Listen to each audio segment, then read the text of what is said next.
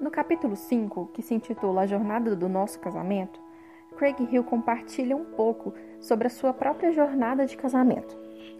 Quando Jane e eu nos casamos, éramos verdadeiramente libertos em algumas áreas, mas infelizmente éramos pulgas em outras.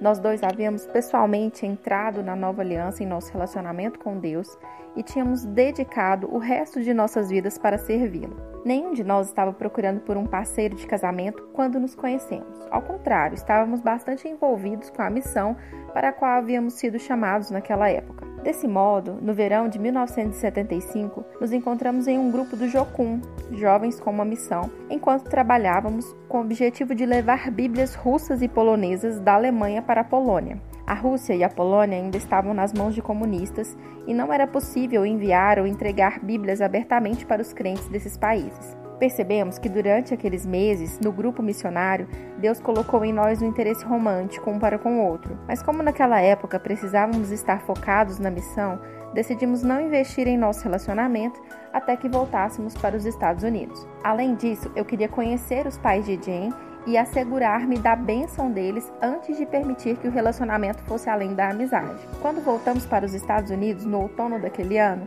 conheci os pais da Jane e seu pai nos permitiu começar um relacionamento amoroso com o intuito de nos casarmos. Ainda faltava por volta de um ano e meio para acabarmos a universidade e felizmente os pais da Jane moravam exatamente no meio do caminho entre as duas universidades onde estudávamos. Então, a cada três semanas aproximadamente, nos encontrávamos na casa deles, nos fins de semana, e assim fomos nos conhecendo melhor. Depois de terminarmos a universidade, em abril de 1977, Jane e eu nos casamos. No dia do casamento, nós dois entendíamos bem que a aliança de casamento era um compromisso unilateral e incondicional. Nenhum de nós acreditava que o casamento pudesse ser um contrato. Aliás, no dia do nosso casamento aconteceu um incidente engraçado com isso. O pregador que convidamos para celebrar a cerimônia não conhecia nossos familiares muito bem. Entretanto, em sua mensagem, ele estava falando sobre o casamento ser uma aliança que deveria durar a vida toda e que tinha certeza de que Jane e eu sabíamos disso. Ele continuou dizendo que muitas pessoas que se casam são tão inseguros a respeito do futuro de seus casamentos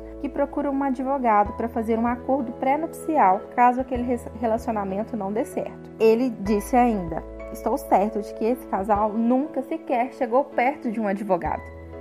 O que o pregador não sabia era que a irmã de Jane, sua dama de honra, era advogada. Então sua família toda começou a rir porque nós estávamos justamente ao lado de uma advogada naquele instante. Como Jane e eu criamos no casamento como uma aliança, o divórcio era algo que jamais consideraríamos. Como nós dois amávamos o Senhor, sabíamos que Deus tinha nos unido para sermos marido e mulher e havíamos planejado passar nossas vidas ministrando a outras pessoas. Assim, creio que nós dois achávamos que nosso relacionamento seria fácil. Porém, não foi o que aconteceu, porque desde o início começamos a ferir um ao outro. Eu tinha a impressão de que Jane se ofendia com qualquer coisa e depois se fechava, recusando-se a falar comigo e agia como se eu fosse o vilão da história. Pensava, por que você me trata como vilão se é você que de repente, sem motivo aparente, tem essas crises emocionais sem justificativa alguma, então se fecha e me rejeita. Obviamente você é que tem problema e não eu. Na opinião de Jane, ela sentia que eu fazia comentários que a julgavam, envergonhavam e condenavam. Quando ela tentava me dizer isso, eu ficava me justificando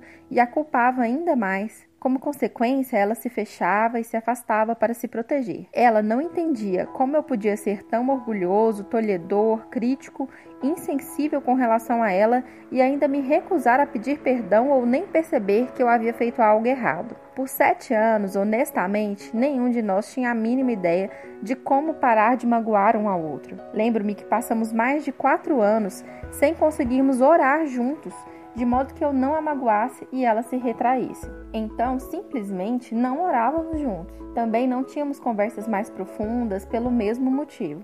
Nós dois sabíamos que tínhamos um chamado para ministrar a outras pessoas, mas não poderíamos fazer isso se não conseguíamos sequer orar juntos e parar de nos ferir mutuamente. Nossos planos de nos mudar para a Rússia ou para o leste europeu morreram completamente. Nós não tínhamos nada a passar para as outras pessoas a não ser frustração, dor, raiva e depressão. Lembro-me de chorar diante do Senhor pedindo ajuda, mas parecia que nada acontecia. Sabia que eu era parte do problema e estava muito disposto a mudar, mas não conseguia identificar em que área eu precisava mudar. Sabia que não poderia seguir adiante no ministério sem a Jen, mas naquele momento nós não conseguíamos prosseguir juntos. Sabia que precisava aprender a parar de ferir minha esposa e começar a abençoá-la antes de legitimamente ministrar a qualquer outra pessoa. Como não tínhamos nenhum conhecimento sobre a batalha espiritual existente em um casamento, nós dois pensávamos que o outro era o inimigo e era quem deveria mudar. Cada um de nós pensava: